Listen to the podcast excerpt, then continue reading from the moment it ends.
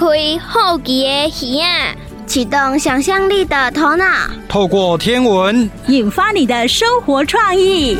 欢迎收听《天文 No idea》。大家好，我是碧莲姐姐，我是月亮姐姐，欢迎收听《天文 No idea》。哎，月亮姐姐，嗯、请教你一个问题哦。是有很多的科学家好像相信说，嗯、呃，为什么恐龙会灭绝？嗯、呃，这个跟一颗小天体撞到地球有关系，嗯、是吗？对，他们猜测有可能是一颗小行星，还是一颗彗星这样子，嗯，然后撞到地球，嗯，是造成地球剧烈的变化。对，因为 他们有找到一个很大的陨石坑啦。哦，那竟然这样一撞呢，造成了恐龙灭绝，那很恐怖，嗯、好厉害哦！是啊，就是说科学家呃有统计说，这一颗天体如果它的直径超过一百四十公尺以上，嗯，来撞地球，那地球可能就会面临那个危险了。这样子哦，是。嗯、不过呢，呃，有一。就有可能会有二，对不对？嗯、大家很害怕，因为、嗯、呃，我们天上有很多的行星在跑哦。嗯、对，小行星。对啊，那这样子，月亮姐姐、嗯、有没有可能？呃，哪一天呢？又有小行星来撞地球呢？还是有可能的。对呀、啊，那怎么办？呃，所以其实现在能够拯救地球的是天文学家。哦，他们做了什么样的研究？跟有什么样的方法吗？嗯，呃，其实最近呢，就 NASA 哈，美国太空总署，嗯，他们就有一个叫做双小行星改道实验。这个是什么？嗯，就是说他们呃认为说这些近地小行星有可能某一天会撞上地球，嗯、所以他们会想一些比较天马行空的想法，说呃可能可以发射呃什么核弹啊，去把它炸裂。嗯，那可是这个方法怕说呃这些碎片会掉到我们地球上，也会造成灾难。对，哎，那还是说呃就是去发射一个飞行器，然后去。撞它，然后让它偏移一些轨道。哎，这个办法不错。嗯，对，所以 NASA 的这一个实验真的就是用这个方法成功了。哦，是。对。哎，刚才呢，月亮姐姐啊，有给我看一个小影片，嗯，好像就是飞镖任务啊，实况转播哈。是。好像那个。飞镖啊，就越来越靠近他们锁定的小行星，嗯，最后是撞上了，对，然后一群人在欢呼，嗯、是是，对，它这一个呃，我们叫 DART 哈，就是它是缩写，然后它其实是叫双小行星改道实验，然后也把它呃用这个字来当成是飞镖的意思。嗯，那它这一个飞行器呢，它大小就跟那个自动贩卖机差不多而已。哦，嘿，那可是它时速很快，然后直接高速撞向那一颗小行星，它的大小是跟埃及金字塔的体积差不多。哦，对，那你觉得这样撞上去有什么效果？嗯，如果说了哈，呃，速度再加重力，嗯，那个力量可能真的是可以很大。呃，他们有得到一个数据，就是说，呃，因为这一颗小行星它本来它的轨道周期啊，哈，是十一个小时五十五分钟，结果它一撞上去呢。它缩短了十分钟。哦，对，所以这样会让这个小行星的轨道偏偏离，对，这样就对地球比较没有威胁。这样。是是是，好，对。哇，那如果说这个办法可行的话。嗯可以多多运用，是，所以我们要感谢我们的天文学家，是 要拯救地球。没错。好，那接下来呢，我们要来进行的是自然过生活这个单元。那今天呢，要介绍的节气是大雪。哇，大雪，嗯，这个字面上看起来好像就是下雪了，然后很冷，对不对？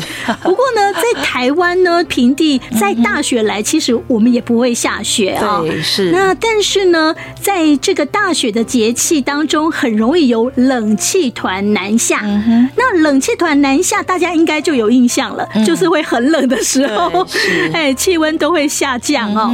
哎，我知道说月亮姐姐都不太怕冷，她 这个呢是天生体质，哎，所以你都不用御寒吗？也是需要啦。好，那我觉得说现在的人真的是非常的幸福哦，呃，不用穿太厚重的衣服了，嗯、因为现在的衣服呢可以呃做的很轻薄，但是又很保暖。嗯、好，那到底呢大雪还有什么样的习俗啦？可以吃什么东西啦？我们现在赶快就来进行自然过生活。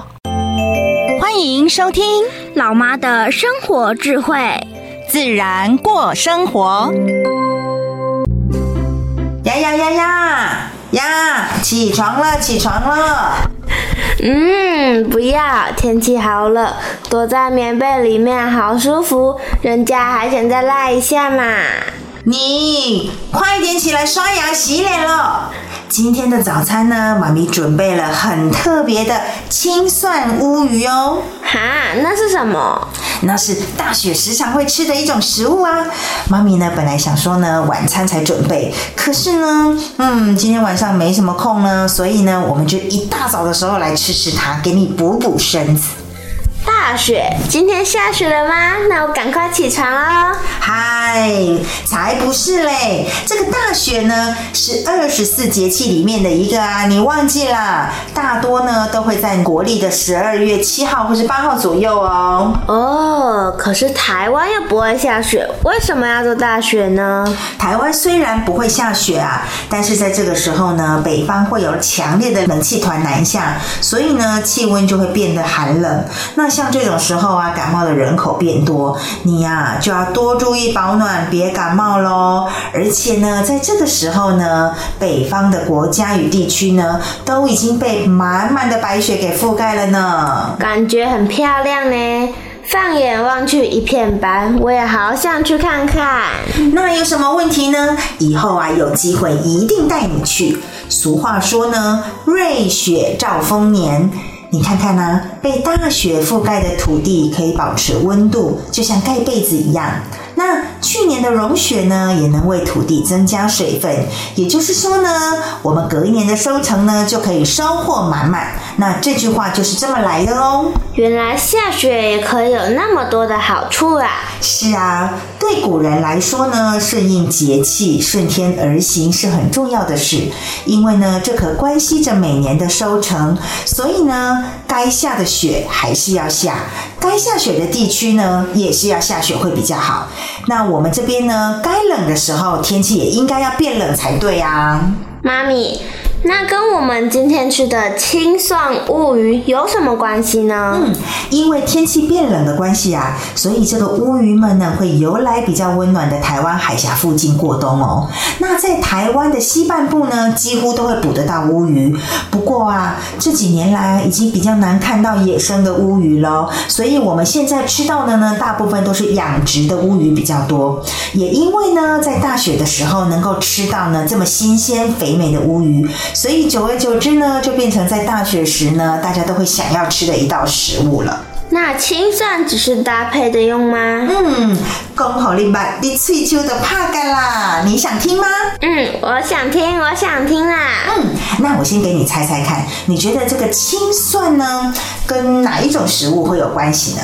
嗯，我觉得是不是跟蒜头有关系？哎呀，没错哎，你很有概念哦，就是蒜头的这个蒜，这个东西很特别啊。天气变冷的时候呢，就是它盛产的时候啊，而且呢，它会一直长到清明节。那蒜的全身上下都可以吃。刚萌芽的时候呢，是蒜苗，再过一阵子呢，茎跟叶变成绿色的时候呢，就是我们要吃的青蒜。那等到三四月土里面的蒜头成熟了。我们把它采收起来晒干，就是我们炒菜常常会用到的蒜头喽。哇，我一直以为这些食物都是不同的来源，原来都是从同一个植物上的不同部位所变出来的呀。嗯，所以啊，我们会把乌鱼子呢跟青蒜一起吃，为的呢就是要把青蒜这当中啊一种微微的有一点辣辣的口感，去综合乌鱼的咸香哦。我最爱吃刺激的食物了。不止这样哦，这个青蒜呢还有很多的功能，它能够杀菌啊，增强你的提抗力，甚至呢帮你消除呢这个堆积在你肚子里面的食物。哇，增强抵抗力耶！那我要来去吃一堆。现在因为疫情的关系，让我都好害怕。吃东西啊，适当适量就好了，吃太多身体也没办法吸收那么多啊。好啊，我知道，我开玩笑的啦。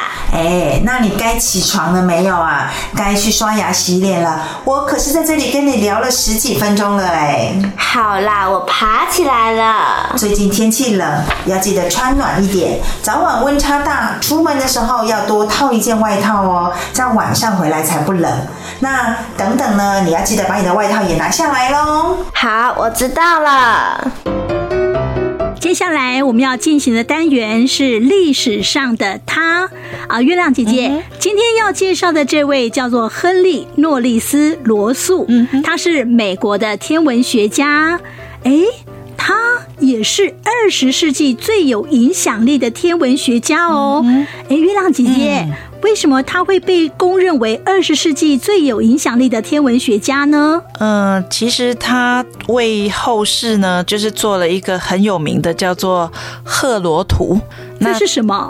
就是他跟另外一位科学家叫做埃纳赫兹普隆，嗯、他们两个一起创建了一个叫赫罗图。这个就是关于恒星的颜色啊、亮度跟光谱之间的统计关系。嗯，那因为有这个赫罗图之后，就可以让大家了解恒星演化的过程。哦，对，所以就是帮助这些天文学家做很大的贡献。这样是，所以要研究这个恒星方面，嗯、一定要去参照这个图就对了。嗯、对，是。哦，那这很重要哦。对对对，那、嗯、上面会有讲呃，就是像我们太阳现在到了哪。一个阶段？嗯、对，然后可能那时候呃，有一些恒星，它有可能会变成黑洞，嗯，嘿，都可以从这个图上面来观察，这样是去做一个判断哈、嗯。好，那这个很重要啊、哦嗯，因为它贡献很大，所以它就是被授予叫做桂冠美国天文学家的荣誉称号哦。哇，是这个是一个很高的荣誉哎、嗯、哦。是。好，那他在天文方面还有什么重要的贡献呢？我们现在就来听历史上的他。哲学家也是天文学家。中国的天文学家跟西方的天文学家研究的是一样吗？让我们一起来看看历史上的他做了哪些事吧。嗨，老师，怎么了，小可爱？我一直在想一个问题耶。什么问题呀？罗威尔到处演讲说有火星运河，人们会原谅他吗？是错误的翻译跟视觉错觉害他的呢？大家不会怪他的，反而会鼓励他继续努力哟。哦。嗯，因为宇宙的问题很大呀，大家用尽各种方式去寻找真相，难免有错误啊。发现了，改正就好，离真相就会更近了。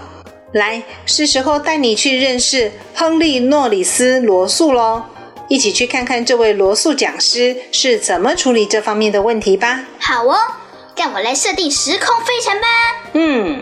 时间：西元一八七七年。地点：美国纽约州牡蛎湾。人物：历史上的他，亨利·诺里斯·罗素。设定完毕，启动，出发！罗素讲师教教我吧。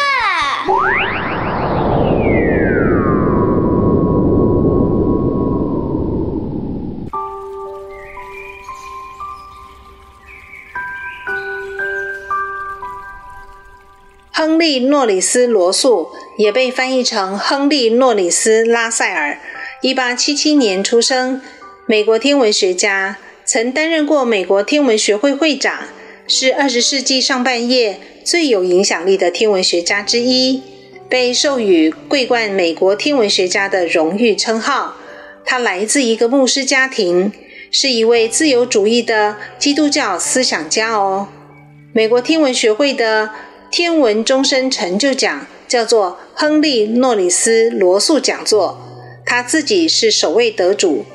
得主有个特别的名称，叫做罗素讲师。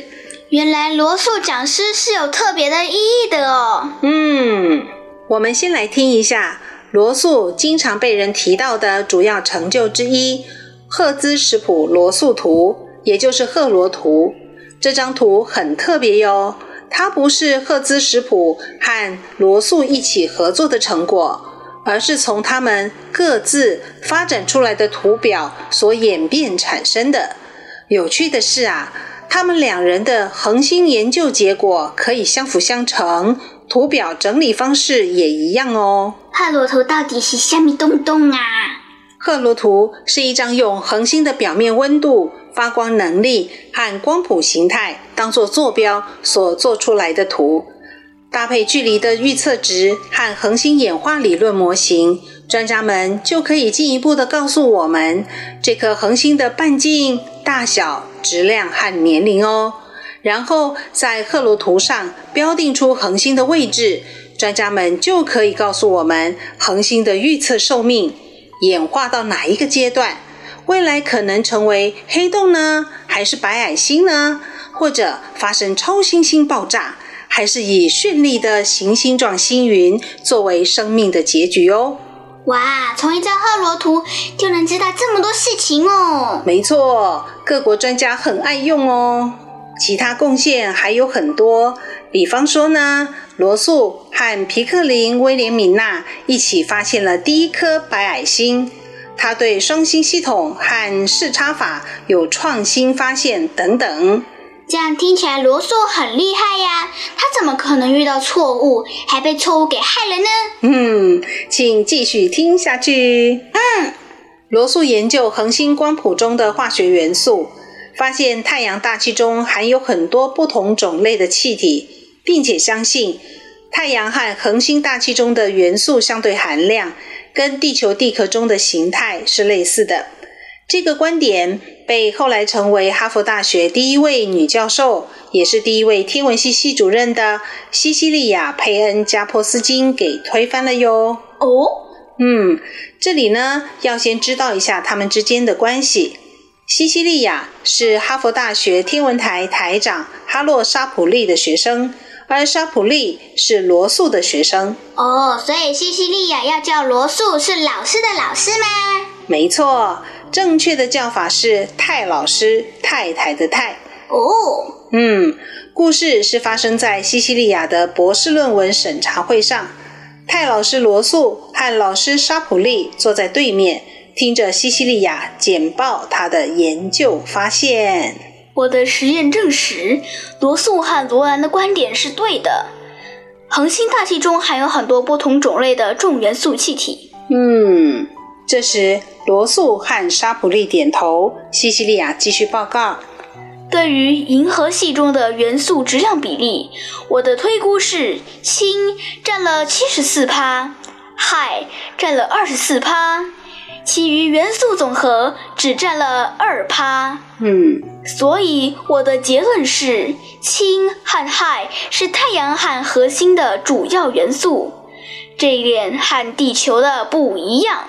嗯，什么不一样？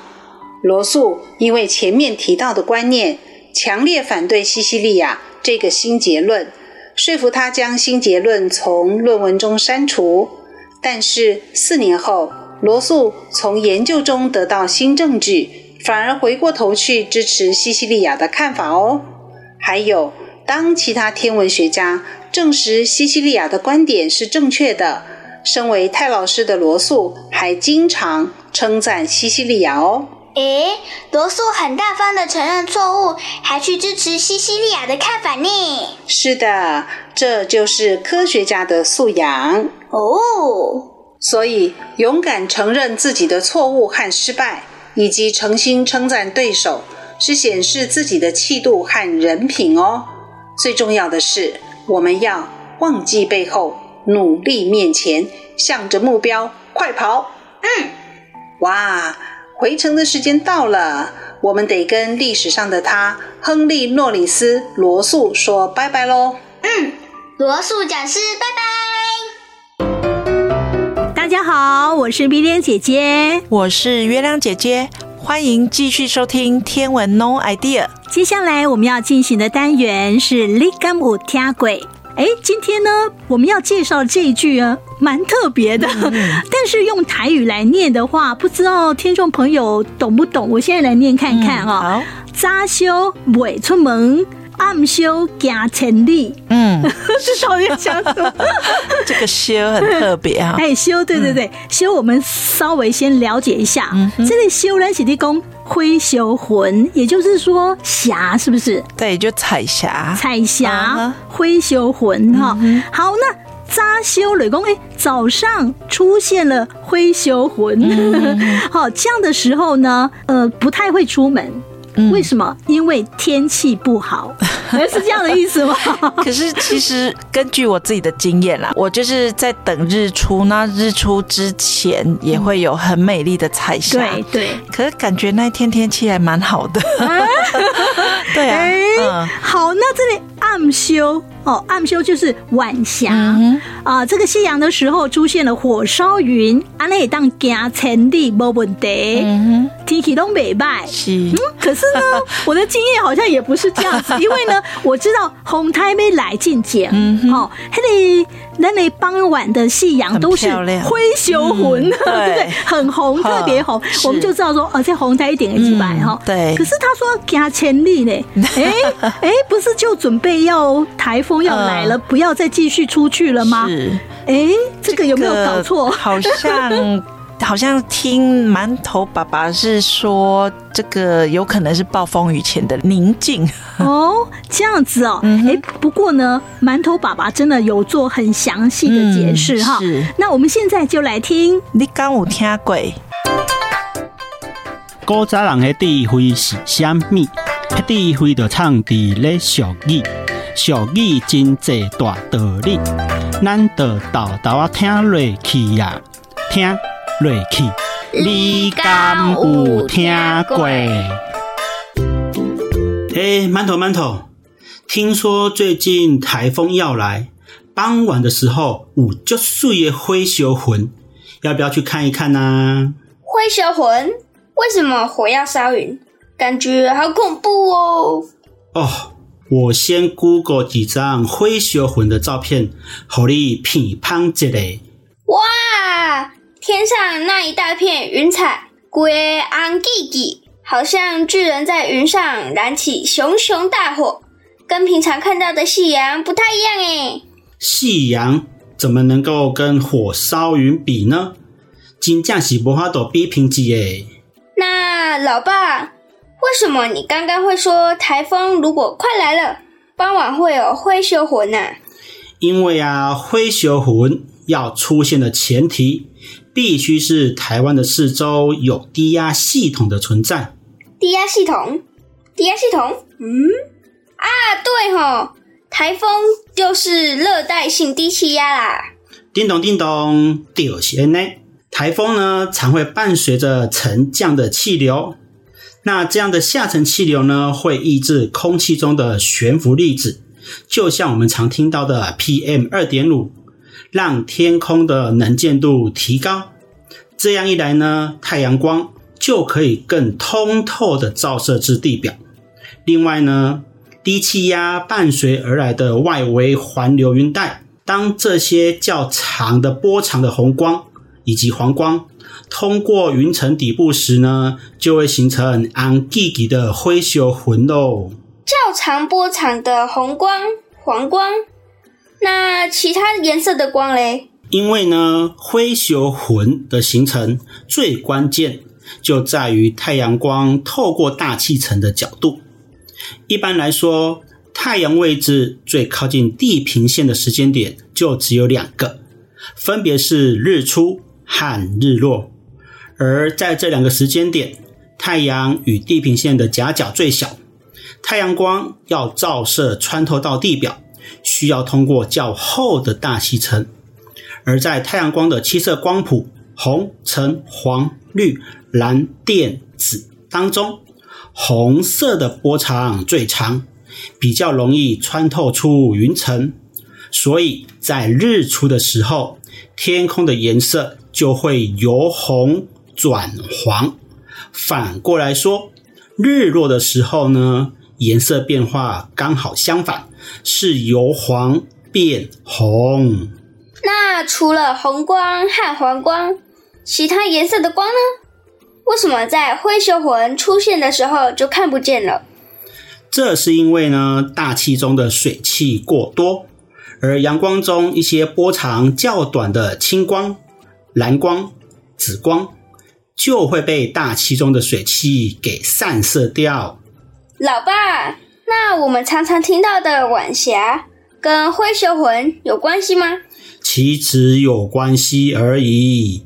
太阳光受到大气的散射作用，造成天空与云底形成橘或红色的现象，在气象学上就称作霞。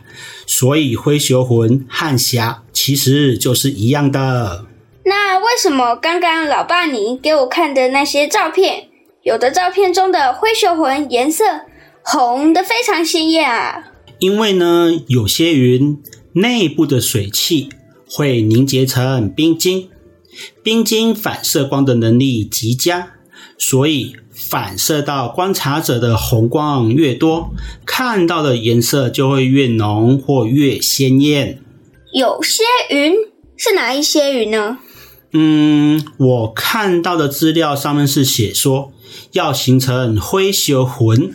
最理想的云层为中云族，像是高层云或高积云，还有不会过高的高云族，例如卷云、卷积云、卷层云等等。老爸，刚刚你还提到台风来临前的傍晚会有漂亮的灰熊魂，为什么一定要在台风来临前啊？因为热带性低气压。也就是台风，它的外围环流影响会导致呢中高云层进来。此时，因为人处于能见度较佳的情况，灰熊魂的几率就会大增。但是，当台风本体一旦呢非常的接近，或是要登陆时呢，灰熊魂的几率就会大幅的降低。因此，台风接近的时间点呢，也是非常重要的哦。尤其每个台风的性质都不一样，走的路径也都相异。最理想的状况呢，就是很接近台湾，但是不登陆。这时候呢，就会有漂亮的灰熊魂，能够拍大景，又不会造成过多的灾害。原来喜欢拍照的人也要懂得看天气耶。其实应该说，各种靠天吃饭的工作都应该知道什么样的天气景象出现，接下来就会有什么样的天气后果，这样呢才能防患未然。就像刚刚提到的灰熊魂，就有一句谚语哦：“朝霞不出门，晚霞行千里；早休未出门，暗休行千里。”不出门，行千里，该不会是指霞的出现时间跟天气好坏有关系，而影响人们能不能出门？确实是安尼呢。早休未出门，为什么一大早出现灰熊魂会导致天气不好呢？早晨，如果西方的天空出现灰熊魂，就代表大气中的水汽丰沛。高空云朵发展良好，也表示大气中的水汽和较大的颗粒物较多，天空的状态也会变得比较不稳定。而且，我们大多的天气系统都是由西向东运动的，这也表示西方的云雨天气即将往东移动，所以才会说早休未出门。那暗修行千里嘞？暗修就代表出现晚霞，也说明了西方的天气比较干燥。同时，太阳下山呢，也使得大气层的结构呢逐渐恢复成稳定状态，对流的运动呢会减弱，原来形成的云也会消散。按照天气系统由西向东移动的规律，接下来的天气呢就不太会转换。所以就会有暗休行千里的说法。可是这样不是前后不一吗？一开始老爸你说台风来临前的傍晚会出现灰修魂，不过台风带来的是坏天气。但你又说暗修加成立，就会是好天气，真的是超级矛盾的啦。其实就只是时间点的问题而已啦。时间点的问题是什么时间点？灰熊魂还是台风啊？你有听过一句话叫做“风雨前的宁静”吗？这我知道啊，就是暴雨来临前会有短暂的平和，该不会？嘿嘿，应该就是你所想到的了。我们可以把低气压看成一个空气稀薄，会吸收附近空气的自转体。当台风呢接近台湾时，台湾上空的水汽就会被台风这个自转气旋吸走，那么台湾本地就会晴空万里，而且又会出现火烧云，不就符合了暗修行千里？只是，只是我知我知，这短暂的暗修行千里只能维持到台风登陆台湾。当台风一登陆，就会带来强风豪雨。哎呦，美拜哦！接下来我们要进行的单元是古人的星空。月亮姐姐，嗯、今天呢要讲猎户座的腰带跟天狼星的故事哦。是，哎。猎户座的腰带跟天狼星有什么关联？嗯、听说这个跟埃及的金字塔有关系，对不对？是呃，您可不可以稍微剧透一下？好，那呃，就是说在埃及的吉萨这个地方呢，它有三座很大的金字塔。嗯，好，那这三座金字塔它排列成呃，就是像猎户座腰带的三颗星一样，嗯、就是一直线。嗯，那这一直线它刚好往前。延伸就是可以刚好对到天狼星出现的位置啊，是哦，对，很神奇吧？这么准哦，是 也太厉害了吧？嗯、之前我们有提到说啊，天狼星对于埃及来讲。是蛮重要的哈，因为呢，在尼罗河泛滥之前，就是如果我们先看到天狼星升起来了，表示我们要赶快逃了。对，因为尼罗河要泛滥。对对，所以它算是在埃及人的神圣之星。哦，是。对，呃，这个金字塔跟天狼星，它这样子的方位会跟猎户座腰带跟天狼星出现的这个方位是会一致的。哦，对，所以这个算是古人的智慧，然后也有人会。怀疑是不是外星人做的？对啊，不然怎么可能做到瞄的这么准确？对啊，这个因为埃及金字塔也距今四千多年前了。嗯，嗯对，真的是不可思议啊！嗯、真的。好，我们先来听故事喽。嗯、我们先来进行古古人的星空。你听过哪些关于星空的故事呢？星星的故事不只有希腊神话哦。古人的星空，带您遨游全世界精彩的星空传说。上次我们介绍了古巴比伦的天文学发展与占星体系，也提过世界两个最古老的体系，一个是巴比伦，另一个是印度。今天就来谈谈印度吧。以前我们解释过，中国的星象体系，因为被视为帝王专属。不但各种秘密都不跟民众分享，甚至还严厉禁止民众发展观星的技术，造成知识垄断与容易造假的弊端。但山不转路转，中国传统被皇帝贵族垄断的知识，很快就让外来的知识给补上，甚至还更加百花齐放。是的，这个外来的技术就是印度的天文学与占星术。之前我们也提过，古文明的天文学发展，大概就是以阿富汗。巴基斯坦为界，切开成为东西两个部分，而东方的知识就是从印度开始。说到印度，有兴趣的人可以自己挖掘历史故事。其实，在上古时期，印度也是经历许多种族战争。后来，雅利安人压制了印度古代原住民，成为婆罗门阶级，引进中北亚的阿尔泰文化。其中跟着来的，当然还有婆罗门思想与关心的文化。古印度也是很早就注意到黄道的存在，虽然晚了苏美、巴比伦一点时间，但他们把黄道划分为二十七宿，建立起自己的观星体系，融入婆罗门的神话体系里面。而这二十七宿后来为了对应月球的运行，最后变成二十八宿。而当这套系统传到远东，在古中国就变成了中国的二十八宿，二十七变成二十八。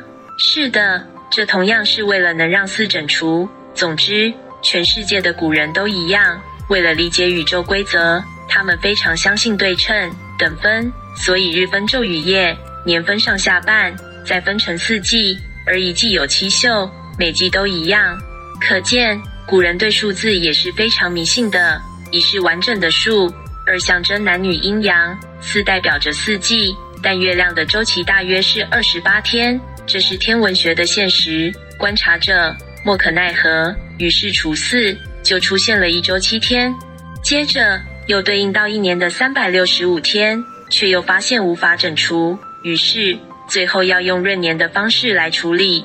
总之，全世界的古人都在历法上面下很多功夫。同样都是为了让数字能够整除，想尽办法。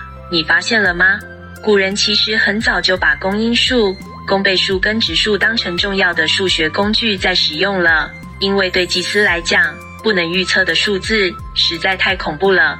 不过，印度的占星术跟西方巴比伦占星术不大一样。西方占星术大多注重在什么星座、个性怎样之类的，然后搭配当时的天象。要做出不同应对，这一点我们现在在电视、杂志上的星座专栏一样可以看到，并不会有你是什么星座，你就注定一辈子会怎样之类的说法。但印度则关注在出生时的时段，这深深影响到中国对生辰八字的看重。而南印度他们也有着跟紫微斗数长得一模一样的命盘，或者说紫微斗数的命盘就是从印度占星来的。只是所用的星星不大一样，但跟中国命理相同的是，印度的占星相信人出生时的星星已经定下你一辈子的运数。正如中国会看生辰八字计算出你命中有几两重，来断定你的命数好不好。计算出来不好命或命中带煞，就发明出能改运之类的法术。提前做好规划的话，还可以控制新生儿在特定的时间生下来。所以有了催生或忍痛久一点再生的的想法。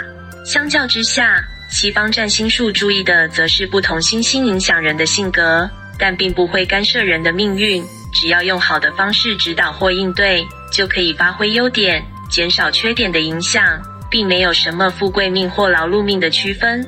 而印度对于当下的命数判断，搭配的则是风水，这一点倒是西方命理没在用的系统。同样的。这套系统后来也传到中国，而且有了中国在的的版本。紫微斗数看的是紫微垣跟南北斗的星星，而印度的命盘主要是看九曜，也就是日、月，加上望远镜发明前肉眼可见的五大行星金木水火土，以上叫七曜，再加上都济与罗睺，这是两颗虚星，合称九曜。不过，印度天文学的发展有点类似佛教的传播。虽然都是从印度开始，后来传到远东地区的中国、韩国、日本等地，结果都在当地发扬光大，本地反而没落了。然而，印度的天文学跟数学在佛教开始流行之后，沉寂了一段时间，没有什么进展。后来，来自西方的征服者亚历山大大帝东征，摧毁印度的许多国家，于是婆罗门势力趁机卷土重来。因而刺激了佛教文化的改变。随着亚历山大大帝的东征，印度占星学也在两千五百年前开始有了很大的变化。主要是亚历山大大帝把希腊的星座带进印度，于是在这里出现了东西方的融合。不只出现在印度艺术表现形式上面，宗教思想也是。而中东地区开始出现东西混合的占星技术，不过这部分比较不重要。更值得关注的是天文学知识的交流，还有数学概念的激荡。毕竟印度有着发明虚星的数学成就。虽然印度人把这些数学知识停留在用来算命的程度，但印度的数学被带到希腊去，加上从埃及发展出来的几何学，在阿基米德手上就变成非常了不起的数学成就。至于后来印度人还发明了零以及阿拉伯数字。这都是非常厉害的事情。虽然大多数学生都讨厌数学，但数学在古代可是只有祭司跟贵族之类的高级知识分子才有资格读的。因为数学除了用来计算商业利损、丈量土地面积、计算产品体积、重量与利润之外，还要用来计算星星的轨迹。这可是与命运息息相关啊！东西方的交流影响还不止如此。其实，印度古代的天文学家光用观测记录，就成功推算出星星轨道应该是椭圆形。这件事情，西方世界可是要到克卜勒从他老师蒂谷那边继承一大堆观测资料，还计算了一大堆数字，搞到眼睛差点瞎掉，才得到这个结论。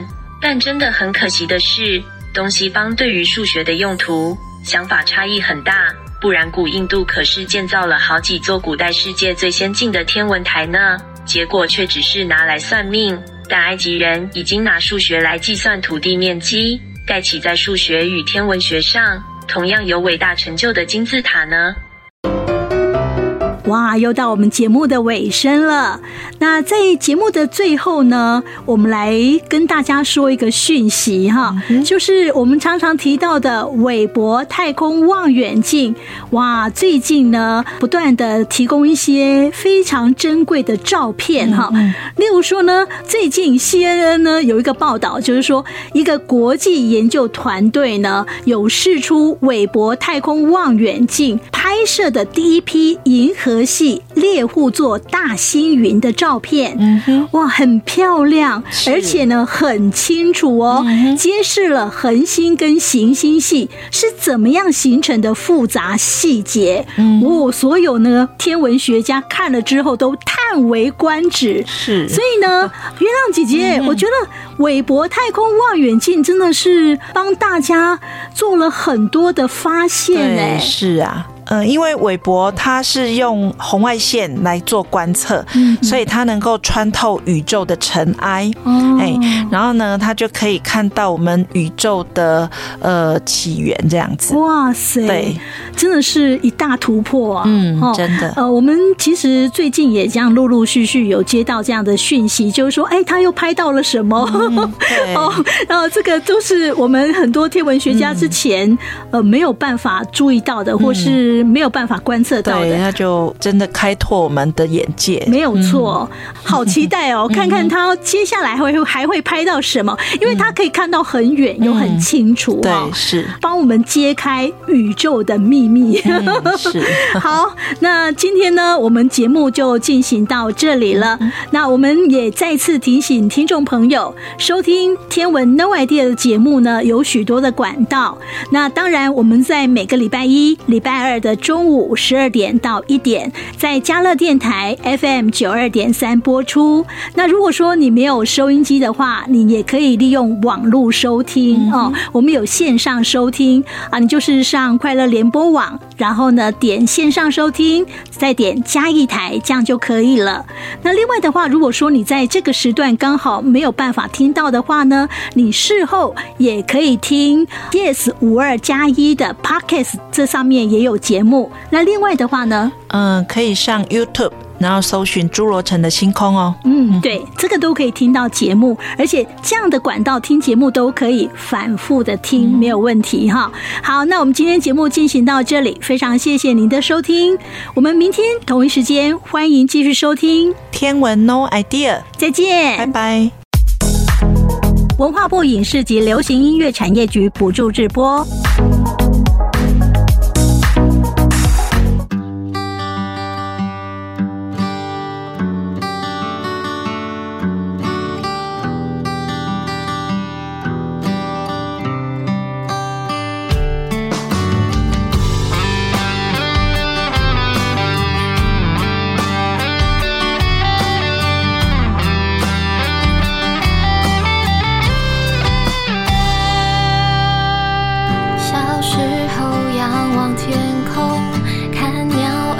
流星飞过，好奇的想着云朵，它的背后会藏些什么？